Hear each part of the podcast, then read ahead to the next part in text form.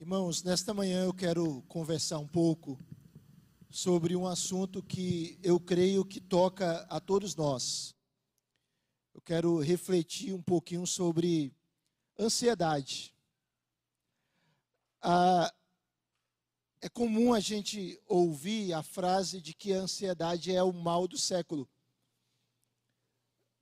Mas desde a queda, a ansiedade está presente na história humana. Lá no primeiro século da era cristã, Jesus já falava sobre ansiedade. Paulo também. Pedro também.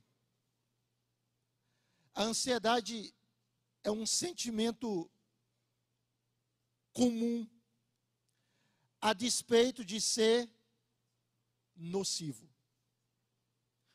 E veja como ela atinge diferentes faixas etárias. Às vezes você pode perguntar para uma criança: e a vida, está boa? E ela, na conversa dela, ela pode demonstrar preocupação, ansiedade. É muito comum a gente ver adolescente ansioso, ansioso por causa da mudança do corpo, ansioso porque as espinhas aparecem, ansioso já pensando no vestibular, no Enem. E parece que o ritmo da vida moderna acelera coisas em nós. Por exemplo, recentemente foi feita uma pesquisa por um instituto de tecnologia, educação, ciência, aqui pertinho em Alagoas, e a pesquisa descobriu algo que já tem sido percebido: o uso excessivo da internet pelos adolescentes tem causado depressão e ansiedade neles. A gente pensa nos jovens, muitos deles ansiosos. Que profissão eu vou seguir? Eu vou ter emprego depois que eu terminar a faculdade? Com quem eu vou me casar? Eu vou me casar? Os adultos ansiosos, como é que eu vou sustentar a minha família? Como é que eu vou pagar a conta? E se o meu filho passar numa universidade particular, como eu vou custear a mensalidade? E se vier uma crise, como eu vou suprir as necessidades da minha casa? Ansiedade. Os idosos, muitas vezes ansiosos. E se eu adoecer? E se eu morrer? E se eu morrer só? Perceba como a ansiedade é algo que nos toca. É algo comum. E Jesus ele falou sobre isso e eu quero compartilhar com os irmãos um texto muito conhecido. Evangelho segundo Mateus, capítulo 6. E nós vamos ler do verso 25 até o verso 34. Por favor, abra a Escritura Sagrada. Mateus, capítulo 6.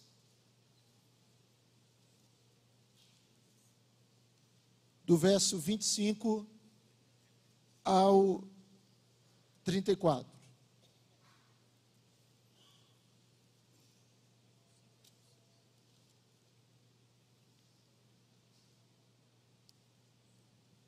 Os irmãos acharam o texto? Quem achou, diga amém. Amém. Por isso vos digo: não andeis ansiosos pela vossa vida, quanto ao que haveis de comer ou beber, nem pelo vosso corpo, quanto ao que haveis de vestir. Não é a vida mais do que o alimento, e o corpo mais do que as vestes? Observai as aves do céu, não semeiam, não colhem, nem ajuntam em celeiros, contudo, vosso Pai Celeste as sustenta. Porventura não valeis vós muito mais do que as aves? Qual de vós, por ansioso que esteja, pode acrescentar um côvado ao curso da sua vida? E por que andais ansiosos quanto ao vestuário? Considerai como crescem os lírios do campo. Eles não trabalham, nem fiam. Eu, contudo, vos afirmo que nem Salomão, em toda a sua glória, se vestiu como qualquer deles. Ora, se Deus veste assim a erva do campo, que hoje existe e amanhã é lançada no forno, quanto mais a vós outros, homens de pequena fé.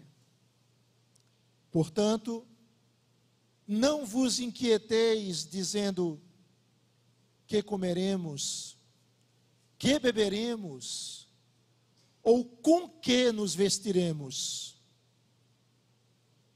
porque os gentios é que procuram todas estas coisas.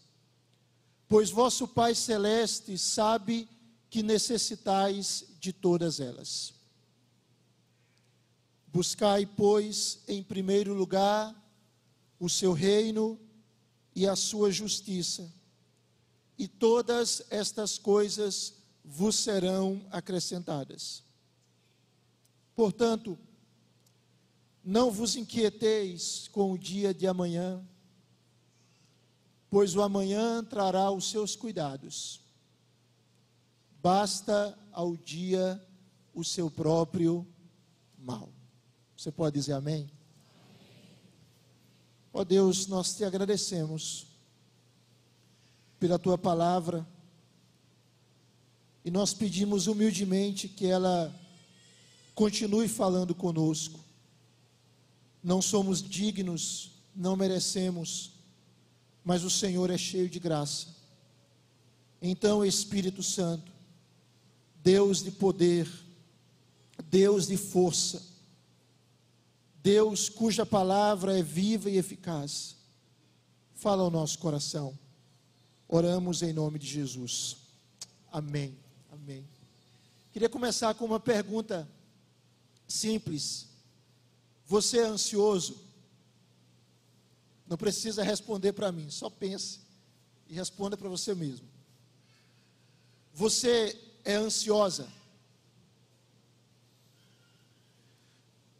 Você se preocupa com os problemas antes deles acontecerem?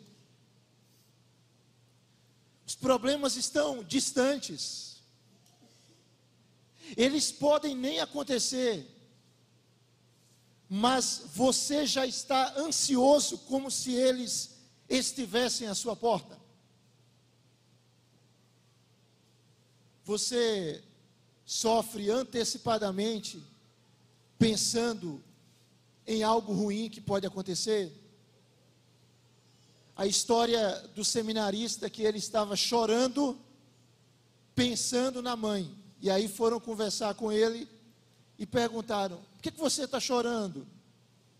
Não é por causa da minha mãe. Mas a sua mãe está doente? Ou a sua mãe morreu? Não.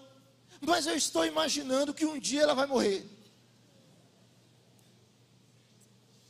Você percebe? Como é o nosso coração? Você está ansioso quanto ao que comer, ao que beber, ao que vestir, você fica pensando antecipadamente: onde eu vou morar? Onde eu vou trabalhar? Onde o meu filho vai estudar? A pergunta ressoa em meu coração e no seu coração. Você é ansioso? Mas há uma segunda pergunta: você acredita na providência de Deus? Quantos acreditam? Digam amém. Você acredita que Deus não apenas sabe todas as coisas, mas que Ele controla todas as coisas? Que Ele usa os meios necessários para governar o universo inteiro. Você crê que Deus, em sua soberania, Ele não permite que nenhuma molécula vagueie fora da sua autoridade soberana? Você crê nisso?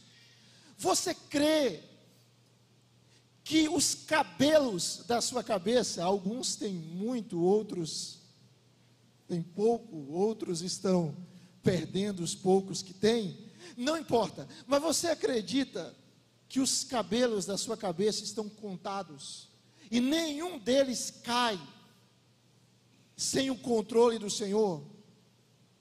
Você acredita que este é o mundo do nosso Pai?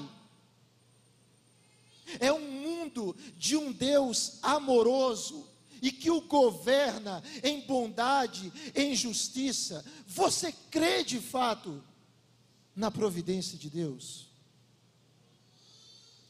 Se eu creio na providência de Deus e você crê, a primeira pergunta volta a nós.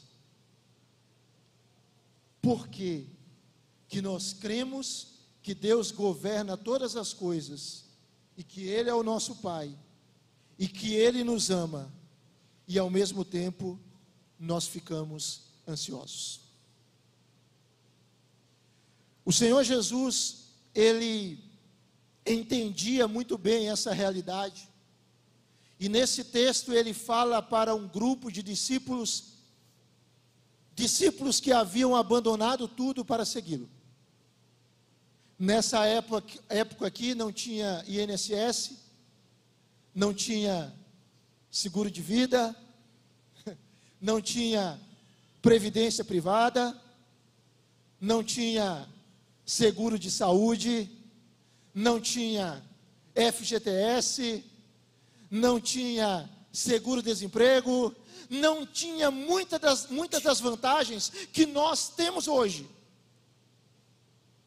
E aqui nós temos Jesus conversando com um grupo de seguidores que estava sujeito aos mesmos sentimentos que nós estamos submetidos hoje, a ansiedade.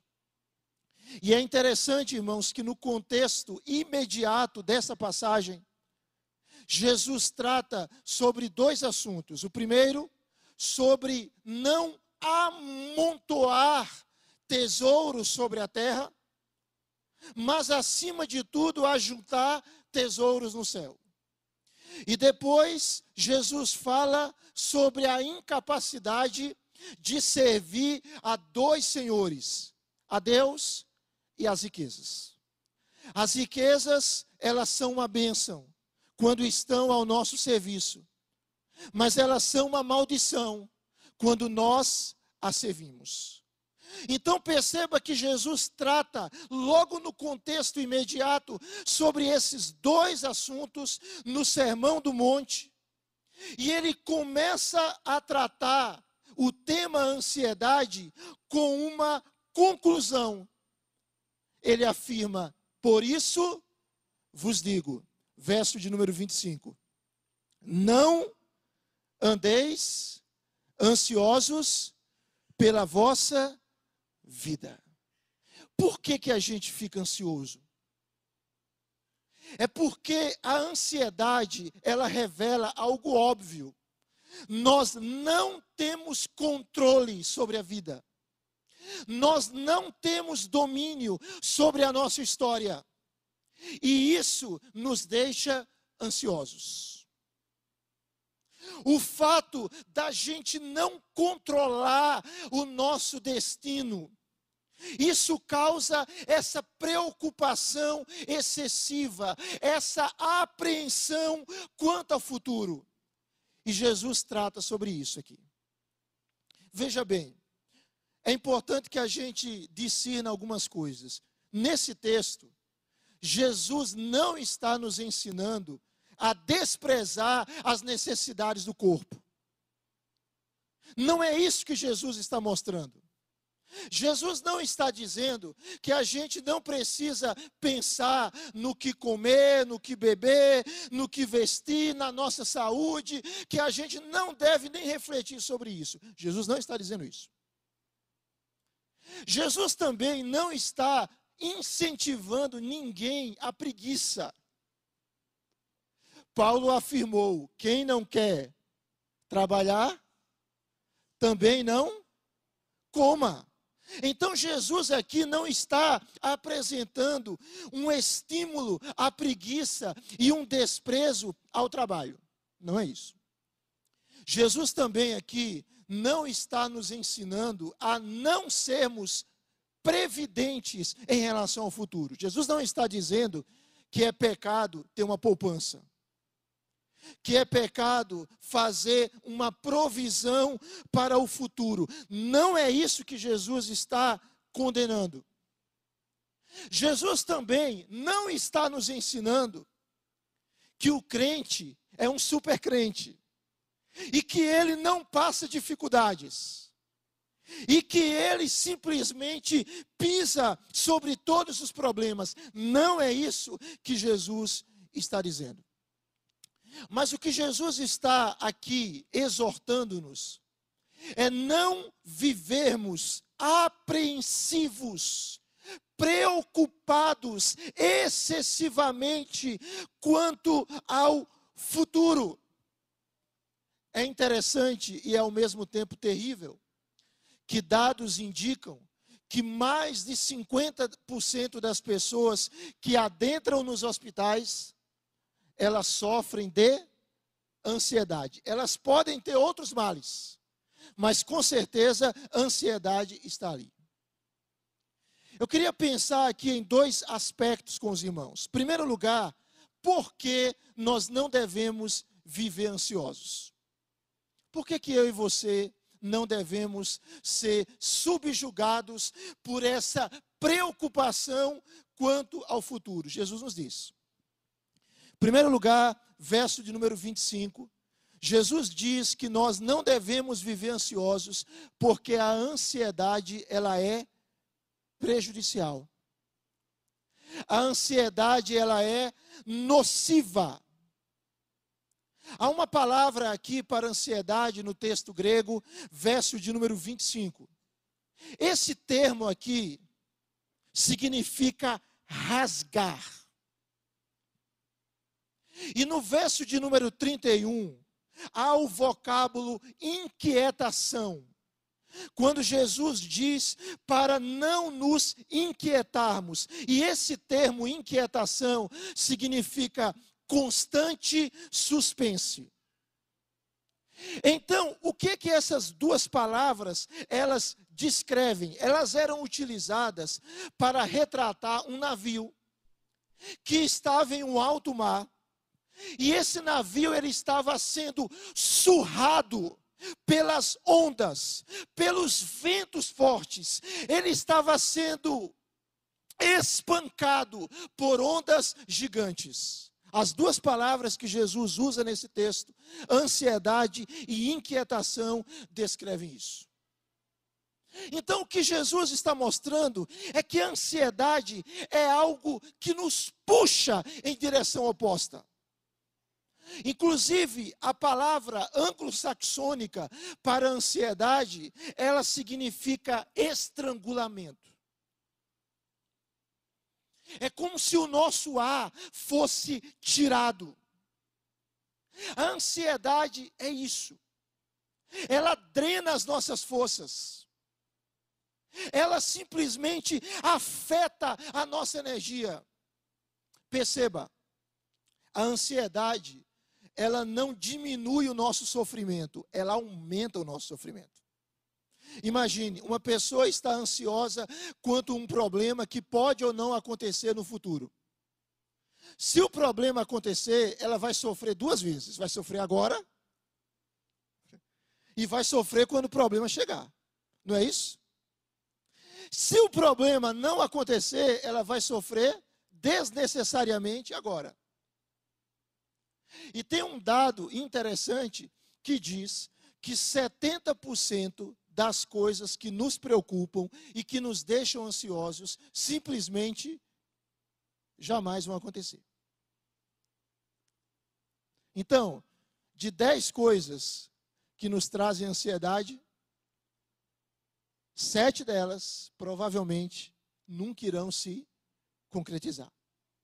Jesus está dizendo: não viva ansioso, porque a ansiedade ela vai detonar você. Ela vai drenar a sua força. Ela vai lhe esmagar. Ela não vai resolver o seu problema.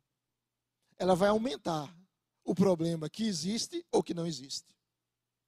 Segundo lugar, Jesus diz que nós não devemos viver ansiosos, verso 27, porque a ansiedade ela é inútil. Jesus diz: Qual de vós, por ansioso que esteja, pode acrescentar um côvado ao curso da sua vida? Um côvado, irmãos, era uma medida de 45 centímetros. Mas Jesus aqui não está tratando sobre estatura, Jesus está dissertando sobre prolongar a vida, sobre dilatar a existência. O nosso Salvador está dizendo o seguinte: a ansiedade, ela não alonga a sua vida. Aqueles que vão viver 70 anos, não irão viver 99 por causa da ansiedade. A ansiedade, ela não vai estender a nossa existência. Pelo contrário, ela vai nos prejudicar. Alguém aqui já teve um problema resolvido porque ficou bem preocupado com ele? Não dormiu por causa do problema? Não comia por causa do problema? Ou comia demais? E de repente, como fruto da ansiedade, a causa foi resolvida. Alguém aqui já viveu isso? Não. Por quê? Porque o que, que a ansiedade faz? Ela nos traz angústia. E quais as mudanças que a ansiedade pode promover? Alterações negativas em nossa saúde. Então, a ansiedade, ao invés de estender a nossa vida, ela diminui a qualidade da nossa existência. Ela rouba a nossa força, ela mina as nossas energias, ela arranca os nossos sonhos. Na verdade, a ansiedade, ela mata. Mas Jesus diz uma terceira coisa aqui, pela qual nós não devemos viver ansiosos. Verso 31 e verso 32. Na verdade, voltando para o verso de número 30, o final, finalzinho do verso 30, Jesus usa a frase: homens de pequena fé. Jesus usa aqui um argumento do maior para o menor. E qual é o argumento de Jesus?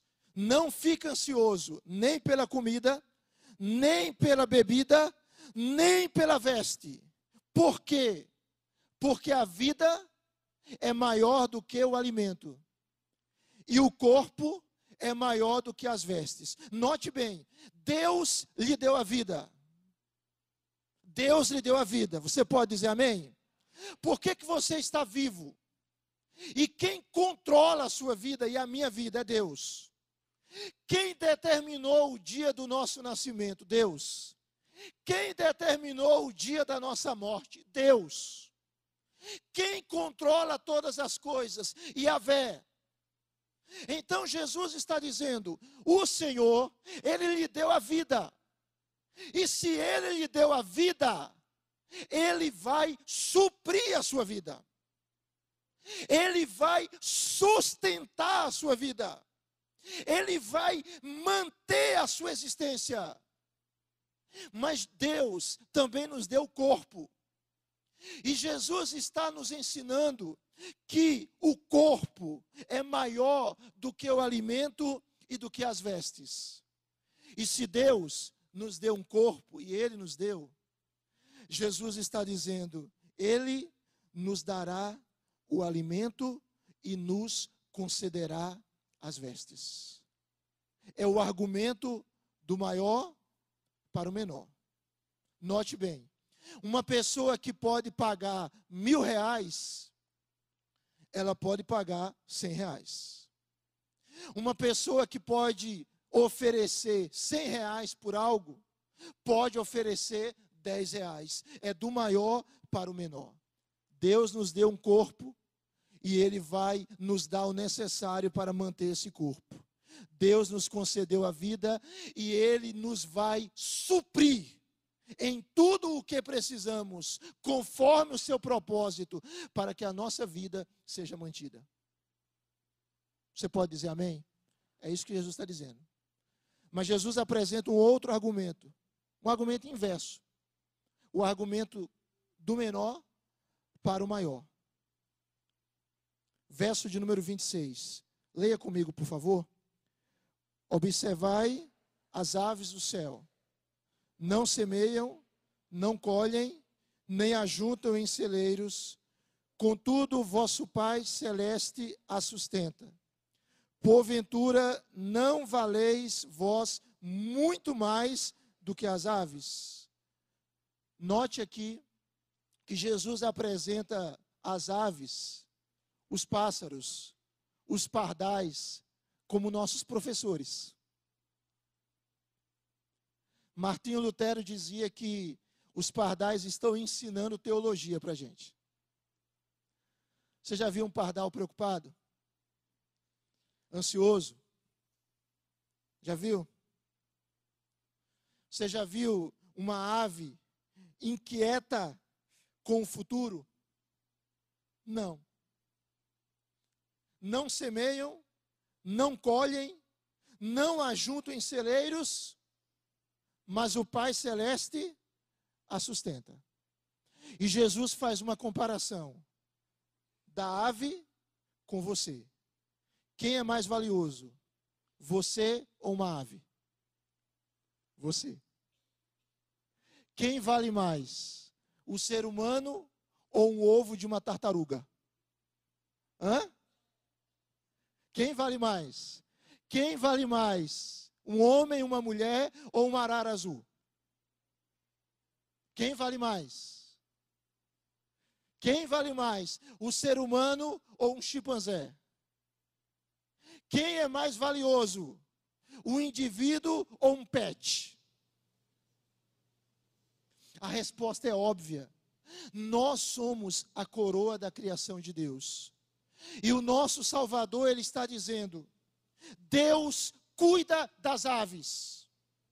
Deus cuida dos pássaros. Deus cuida do menor. Se ele cuida do menor, ele vai cuidar do maior. Se ele cuida das aves, ele vai cuidar de você, meu irmão. Ele vai cuidar de você, minha irmã. Você é a coroa da criação de Deus. Você é a menina dos olhos do Senhor. É isso que Jesus está nos ensinando. Deus supre as aves, Deus supre os seres humanos. Mas ele apresenta um outro argumento na mesma linha. Vá, por favor, para o versículo de número 28. Verso de número 28 até o verso 30. Convido os irmãos para lerem comigo esse texto. Vamos lá? E por que andais ansiosos quanto ao vestuário? Considerai como crescem os lírios do campo. Eles não trabalham, nem fiam.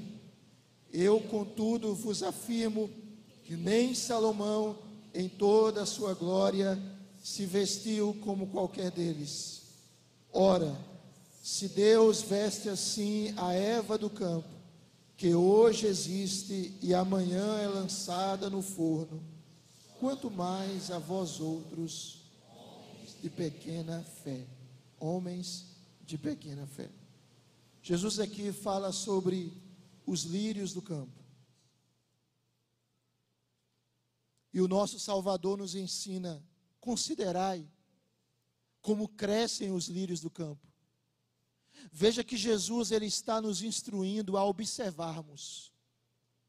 a olharmos a criação, a percebermos, a discernirmos o mundo de Deus e o cuidado do Senhor, a providência do Senhor, o governo do eterno no seu mundo.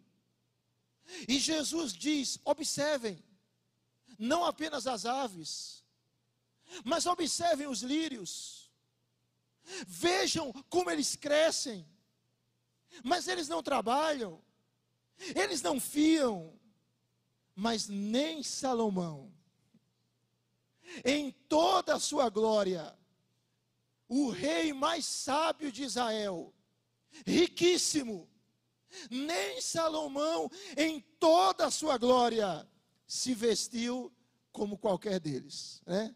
Tem alguns que usam esse texto e dizem assim: nem Salomão, em toda a sua glória, bebeu Coca-Cola. Né? É verdade, né?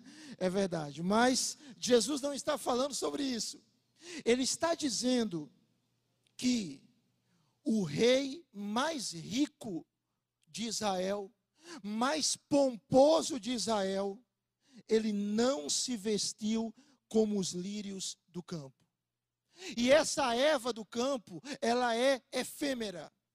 Ela existe hoje e amanhã ela é lançada no forno. Jesus argumenta do menor para o maior. E ele diz: se Deus cuida das aves, se Deus cuida dos lírios, ele vai cuidar de você.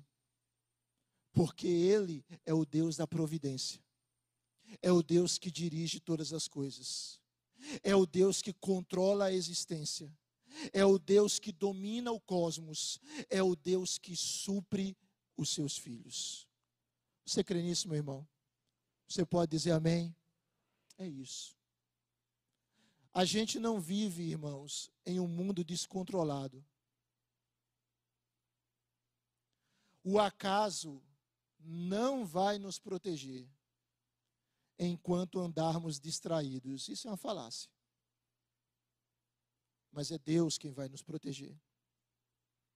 É Deus quem vai continuar nos sustentando. Jesus aqui, ele nos ensina outra coisa sobre como vencer a ansiedade. Por favor, caminhe comigo, versículo de número 32. Jesus diz: porque os gentios é que procuram todas essas coisas. São eles que vivem ansiosos, dizendo: que comeremos, que beberemos, com que nos vestiremos. São gentios que vivem inquietos com isso. Verso 32: Pois vosso Pai celeste, ele o que, irmãos? Sabe. Sabe o que? Que necessitais de todas elas. Como é que a gente vence a ansiedade? Quando a gente compreende que nós temos um Pai. E esse Pai é o Pai celeste. É o nosso Pai eterno. E esse Pai, ele sabe do que nós precisamos. Deus conhece as nossas necessidades. Antes da gente pedir, Deus já sabe do que nós precisamos. Antes de nós falarmos com o Senhor, Ele já conhece a nossa carência, Ele sabe. A palavra não saiu da nossa boca, e o Senhor já sabe dela. Agora, isso significa que a gente não deve pedir? É isso que Jesus está ensinando? Não. A Bíblia nos mostra, irmãos, que nós precisamos orar. É interessante que Paulo, ele apresenta a oração como um antídoto de Deus contra a ansiedade. A oração como um remédio que Deus nos dá para vencermos este mal deste mundo caído. Por favor, olhe aí na sua Bíblia, Filipenses capítulo 4, versos 6 e 7. Diz assim: Filipenses 4, 6 e 7. Não andeis, vamos ler juntos, ansiosos de coisa alguma. Em tudo, porém, sejam conhecidas diante de Deus as vossas petições pela oração e pela súplica com ações de graças. Verso 7. E a paz de Deus, que excede todo entendimento, guardará o vosso coração e a vossa mente em Cristo Jesus. Você quer ansiedade ou você quer paz? Não dá para ter as duas. A ansiedade rouba a paz.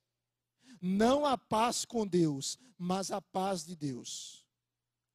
Não a paz da nossa relação com o Senhor, do nosso status espiritual como crentes, reconectados com o Pai, mas a paz como sentimento. Onde a ansiedade reina, a paz vai embora. E Paulo nos ensina a não andarmos ansiosos de nada, de absolutamente coisa alguma. Mas como nós subjugamos a ansiedade?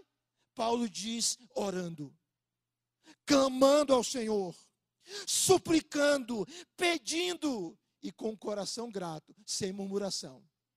E qual vai ser o resultado disso? Qual vai ser o fruto deste clamor confiante? A paz de Deus vai montar a guarda, vai ser uma sentinela na nossa mente e no nosso coração. Então, irmãos, Jesus, ele não está nos desestimulando a orar, mas ele está nos mostrando que Deus sabe quais são as nossas necessidades. E eu convido você, meu amado irmão, minha amada irmã, a pegar as suas preocupações. Quais são elas? São muitas? São poucas? Você não pode carregá-las. Pegue essas preocupações e lance para o Supremo Pastor. Ele sabe o que você precisa. Ele sabe. Deus não prometeu, irmãos, suprir todos os nossos desejos. Mas Ele prometeu suprir todas as nossas necessidades. Ele prometeu. Ele prometeu. Então Jesus está dizendo: compreenda que o Pai Celestial, você tem um Pai, um pai bom, um pai perfeito, ele sabe do que você necessita. Mas há um terceiro princípio, vá por favor para o verso de número 33. Jesus está dizendo o seguinte: para nós vencermos a ansiedade, nós precisamos colocar as primeiras coisas em primeiro lugar. Para vencer a ansiedade, nós precisamos saber lidar adequadamente com prioridades. Vamos ler verso de número 33, por gentileza? Vamos ler juntos? Buscai, pois, em primeiro lugar, o seu reino e a sua justiça, e todas estas coisas vos serão acrescentadas. Jesus aqui, ele está falando sobre prioridade. O que ele diz é o seguinte: antes de tudo, foque na salvação. Antes de tudo, meu amado irmão, minha amada irmã, meu amigo, minha amiga, antes de todas as outras coisas, Estabeleça como prioridade na sua vida o reino de Deus, ou seja, o governo de Deus, o domínio de Deus na sua história e a justiça de Deus, ou seja, um correto relacionamento com Ele. Jesus está dizendo que o mais importante que podemos fazer na nossa existência é buscar, antes de tudo, o seu reino e a sua justiça. Antes de tudo. Você tem coisas para fazer, você tem uma agenda, você tem preocupações, você tem atividades, você tem compromissos, mas Jesus está dizendo, antes de tudo, busque em primeiro lugar ser dominado pelo Senhor, ser governado pelo Senhor, viver para Ele, e as demais coisas vos serão acrescentadas. Amados irmãos, o Senhor, Ele está dizendo aqui o seguinte: que o governo de Deus esteja em todas as áreas da sua vida. A nossa vida, irmãos, ela não é dicotômica. Ela não é assim, isso é para Deus, isso é para mim. Isso é culto a Deus, isso não é culto a Deus. A nossa vida é integrada. E Jesus, ele está dizendo para nós que o governo do seu Pai precisa estar na nossa casa, no nosso casamento, na nossa família, no nosso trabalho, no nosso descanso. É isso. Nós precisamos orar, Senhor, governa. Governa a minha casa, governa o meu trabalho, governa os meus pensamentos, governa a minha fala, governa os meus relacionamentos, governa a minha vida. Tu és rei, Senhor. Tu és rei, Senhor. Então reina. Tu tem direito sobre a minha vida, Senhor. Então governa. Eu não sou o Senhor da minha vida, tu és o Senhor da minha vida. Tu és o Senhor da minha vida. Amados irmãos, se Deus não for prioridade na nossa existência, nós vamos viver ansiosos, porque nós vamos achar que depende de nós. Mas Jesus está dizendo o seguinte: busque em primeiro lugar as coisas de Deus e Deus vai cuidar das suas coisas. Busque, em primeiro lugar, as coisas de Deus. E Deus vai cuidar das suas coisas. E Deus vai suprir as suas necessidades. Se nós cuidamos das coisas de Deus, se nós amamos ao Senhor, se nós priorizamos viver para Ele em todas as esferas da nossa vida. Tenha certeza, Ele vai cuidar das nossas necessidades. Você pode dizer amém? E eu termino. Jesus, no verso de número 34, ele diz assim: Nós vencemos a ansiedade vivendo um dia de cada vez. Viva um dia de cada vez. Verso 34. Vamos ler juntos? Portanto, não vos inquieteis com o dia de amanhã, pois o amanhã trará os seus cuidados. Basta ao dia o seu próprio mal. Jesus, ele nos ensinou a orar. E como foi que ele disse que nós deveríamos orar? O pão nosso do próximo ano nos dá hoje. Foi isso? Hã? O pão nosso da próxima semana nos dá hoje. Não. Ele disse: o pão nosso de cada dia nos dá hoje. Ele não está nos ensinando a não sermos previdentes mas Ele está nos instruindo a confiarmos. Deus vai mandar o manar dele para nós todo dia. Você pode dizer amém? Deus não nos dá uma misericórdia uma vez e essa misericórdia dura continuamente. Lamentações diz que Deus, ele renova a sua misericórdia sobre nós a cada manhã. A cada manhã, Deus renova a sua misericórdia sobre nós, porque você está vivo, porque você está aqui, porque você nos assiste online, porque nesta manhã Deus renovou a misericórdia dele sobre você. porque nesta manhã Deus renovou o cuidado dele sobre você. Nós estamos vivos, nós estamos respirando, porque Deus continua cuidando de nós, porque Deus ainda tem um plano para a nossa existência aqui. E Ele nos diz: viva um dia de cada vez, não vos inquieteis com o dia de amanhã, o amanhã trará os seus cuidados.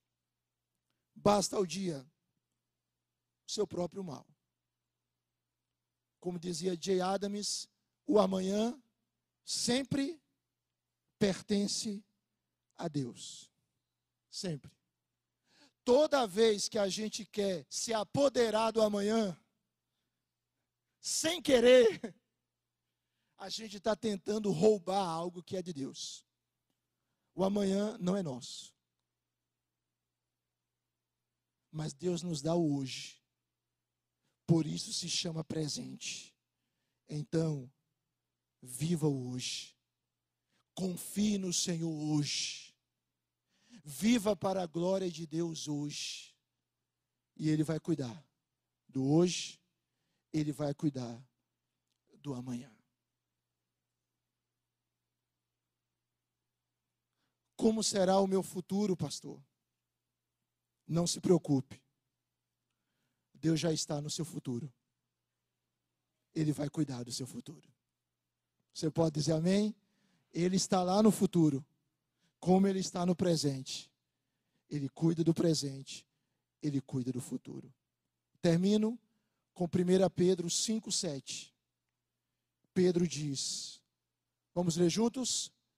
Lançando sobre ele toda a vossa ansiedade, porque Ele tem cuidado de vós. Vamos nos colocar de pé e vamos orar?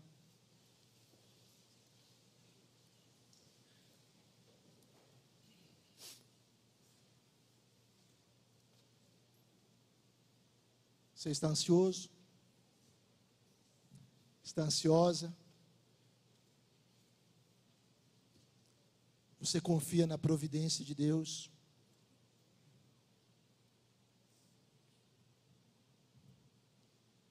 Vamos falar com o Senhor. Queria convidar você a colocar diante do Senhor todas as suas preocupações e inquietações. O que está mexendo com você? É a criação dos seus filhos, é a manutenção da sua casa, é o temor de um diagnóstico sombrio, é a escola, é o simulado, são as provas, é o vestibular, é o Enem, é o seriado.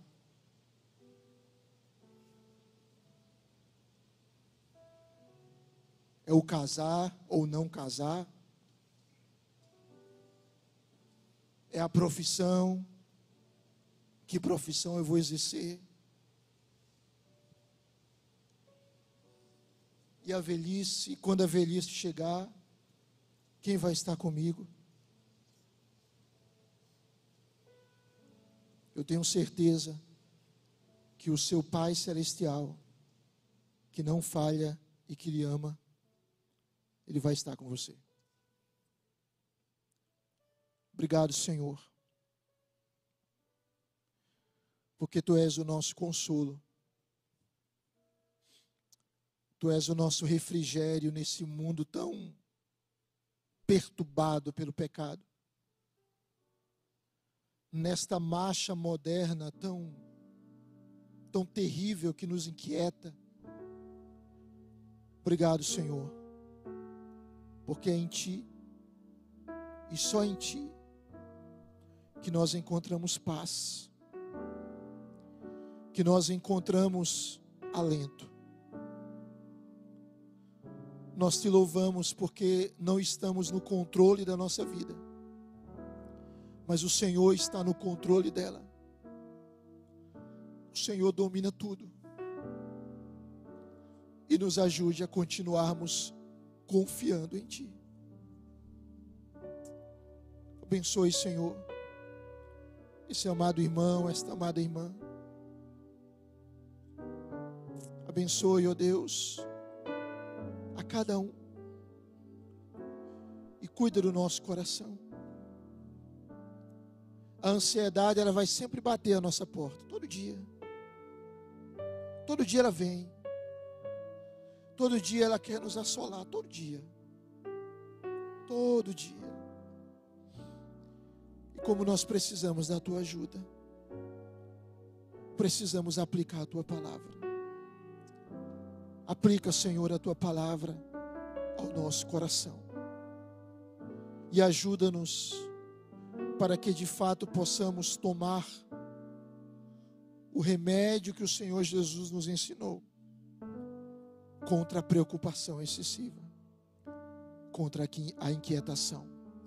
Nos abençoe, abençoa-nos nesse primeiro dia da semana, abençoa-nos no decorrer dessa semana, guarda-nos de todo mal e que possamos, em primeiro lugar, buscar o teu reino e a tua justiça, com a certeza de que o Senhor continuará cuidando de nós. Ó oh Deus, dirige cada atividade, os estudos, o trabalho, o lazer, os relacionamentos, tudo. Que tudo aconteça para a tua glória. Nós oramos agradecidos em nome de Jesus.